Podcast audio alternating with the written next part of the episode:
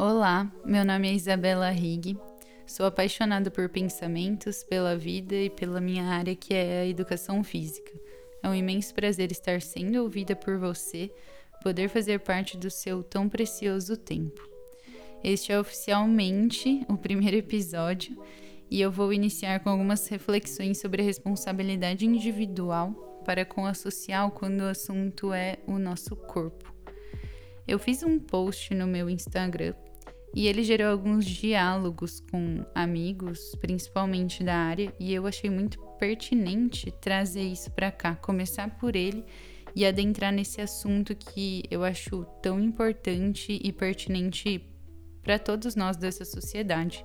O que estava escrito no post era: se cada corpo possui um laudo médico específico, por que corpos pensantes que não estudam a área do movimento indicam treinos ou formas de o estímulo à prática, exposição de movimentos, forma de apreciação são excelentes, porém tome cuidado. Influencers e pessoas com corpos padrões nem sempre estudaram sobre o corpo humano e a riqueza que cada um engloba. Não, você não é ético ou ética ao prescrever treino somente porque treina há muito tempo. Aspas. Você não é ético ou ética ao afirmar que tal pessoa tem que correr mais, pegar mais peso, treinar todos os dias, perder uns quilos. Nosso corpo possui o princípio da individualidade biológica, além da social. Nosso corpo não se resume a ganhar mais massa magra e a perder gordura somente. O planejamento de treinos não é uma receita, e seu corpo não é um molde que precisa ser refeito. Cuidado com o que se prega. As pessoas estão sendo influenciadas e influenciando o tempo todo. As áreas do movimento, da educação física, da nutrição, entre outras, são muito além de padrões cultuados o tempo todo, a todo custo, sem embasamento. Não é porque deu certo para você que dará certo para o outro. Não é porque você se sente bem desta forma que o outro irá se sentir. Bom, essa reflexão inicial foi só algo para que a gente possa pensar para além disso, o porquê nós desejamos ou queremos as coisas. Nós sabemos que nós somos influenciados o tempo todo, mas muitas vezes a gente não percebe que nós podemos influenciar. E muitas vezes nós somos irresponsáveis com as pessoas que estão sendo influenciadas. Por isso é muito complexo a nossa exposição, os nossos pensamentos, os nossos argumentos. Nós temos que ser muito cuidadosos com quem nós vamos atingir. Nós temos que sempre pensar nisso como um todo, ter empatia. Enfim, o corpo é um sujeito, não um objeto. Essa frase, para mim, é o que mais faz sentido e o que mais me faz pensar todos os dias naquilo que eu trabalho e naquilo que eu acredito. Então, logo, o movimento deveria ser entendido e colocado como uma ferramenta para que possamos atingir melhorias e em todos os âmbitos das nossas vidas. Muitas vezes associamos essas melhorias aos ganhos materiais, produtivos, ganhar títulos, competições, e isso não pode ser fundamental se comparado com os fatores relacionados o que, e o que deveria ser inerentes à prática. Então, muitas vezes, o que é uma grande conquista para alguém não é nada para outra. E isso não tem menos valor, porque cada um sabe a importância dos seus valores. Outra coisa que é muito importante, a área da educação física acompanha sempre os momentos sociais, os momentos históricos, e para isso eu vou me basear na ciência histórica, nos meus professores, para relacionar fatos. Então, isso acontece simplesmente pelo fato de não existirmos dissociados, não conseguirmos lidar com os nossos corpos em partes. E há o prosseguimento de que no âmbito mental nós estamos fixados no nosso mundo presente. Por vezes nós nem nos lembramos do passado e a gente fica imaginando que este também será o futuro ou o mais próximo de. Porque tudo parece muito imóvel muitas vezes. Pois bem, abramos nossas mentes então e pensemos na educação física servindo para um fim, que no caso não é em si mesma, para servir de apoio para as questões histórico-culturais. Nas revoluções, que aconteceram, o corpo como trabalho para avançar na produção, porque quanto mais apto está o nosso físico, mais lucro para a indústria, né? Então, isso é muito importante, né? a educação física no Brasil, começando com os interesses médicos e higienistas, trabalhando o lado laico da educação, métodos militares para maior disciplina, educar corpos contra prostituição, evitar doenças, enfim, esportivização. Então, são questões que não trabalham a educação física com um fim em si mesmo. É sempre tentando buscar algo que vai ser mais relevante para a sociedade ou para o nosso sistema, e muitas vezes a gente não para para pensar na gente.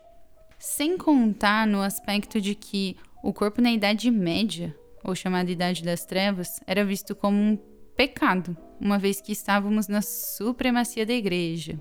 Então o corpo era usado a propósito dos vícios, entre aspas.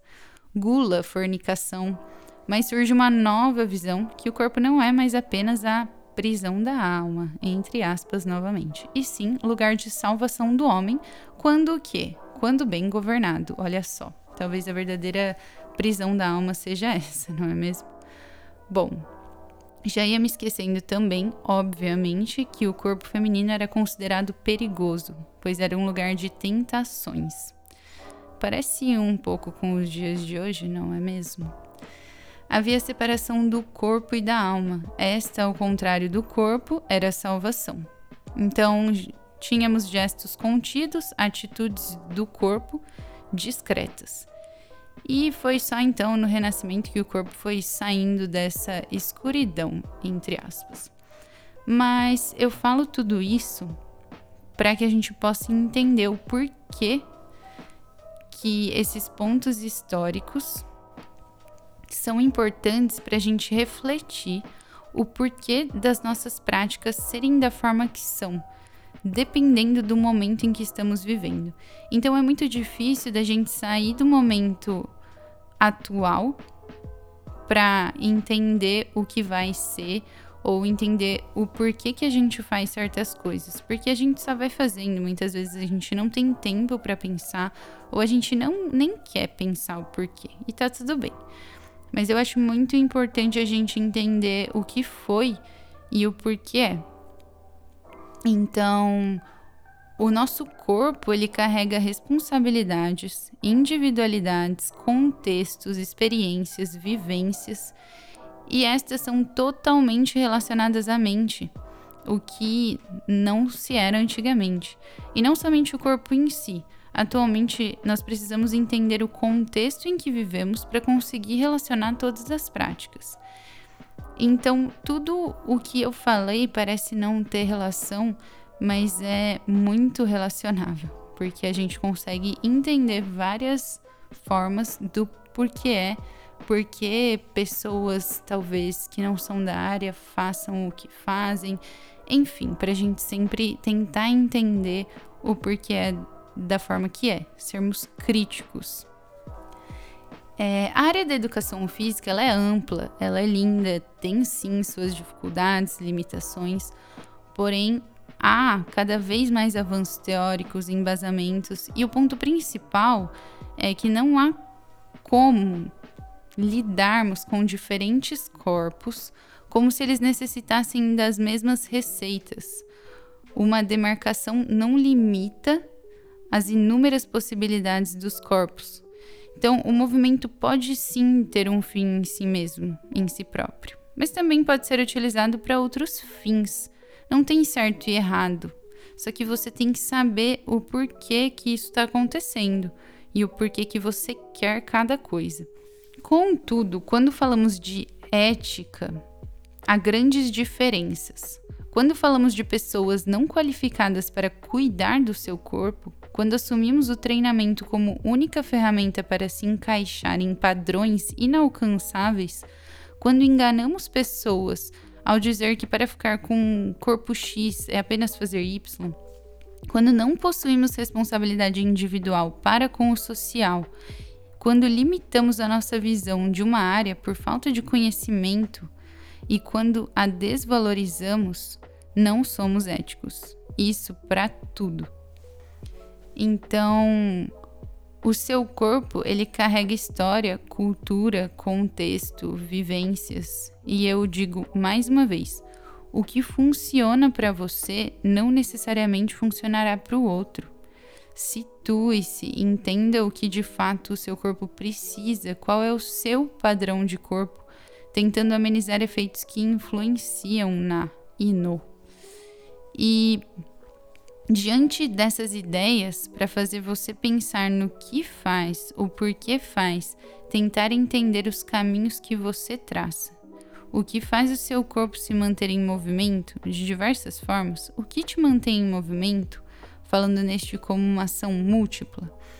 Então, entender toda a questão histórica entender os nossos corpos no momento em que estamos, fazendo o que fazemos, dependendo do, de cada momento, de cada casa, de cada lugar que você se encontra, cada região.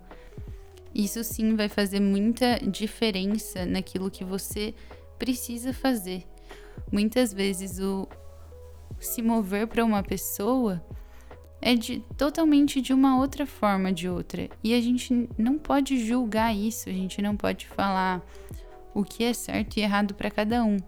Nós temos que orientar, entender os contextos, entender o porquê as pessoas fazem o que fazem, o que cada uma quer alcançar e não colocar aquilo que a maioria das pessoas buscam ou, na verdade, aquela questão de seguir padrões que elas não querem, elas não buscam.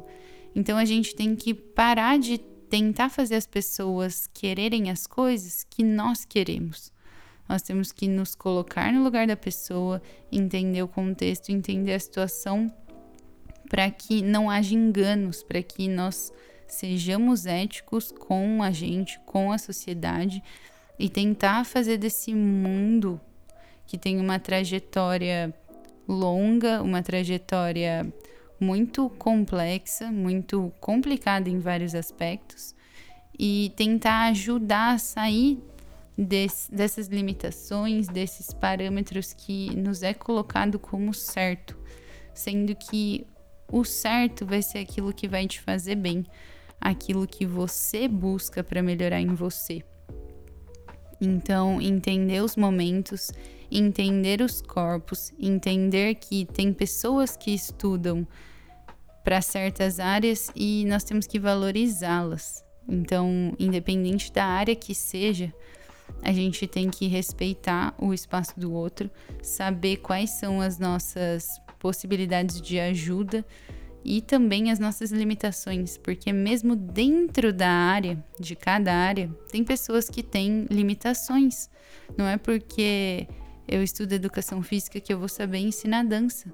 Tem pessoas especializadas para cada parte da sua área. Então, a área é um mundo muito amplo, muito complexo, e nós temos que ser éticos para agir, para falar, para orientar porque eu acredito que todos estamos aqui para sempre se ajudar. Então, sempre tenha responsabilidade individual, influencie as pessoas com coisas boas, não fazendo elas se restringirem de coisas que elas nem querem por motivos que elas não sabem. Então, sejamos responsáveis com todas as áreas, mas agora voltando para a questão que eu comecei, sejamos responsáveis com os diferentes corpos que situam aqui nesse mundo no mesmo momento que o nosso.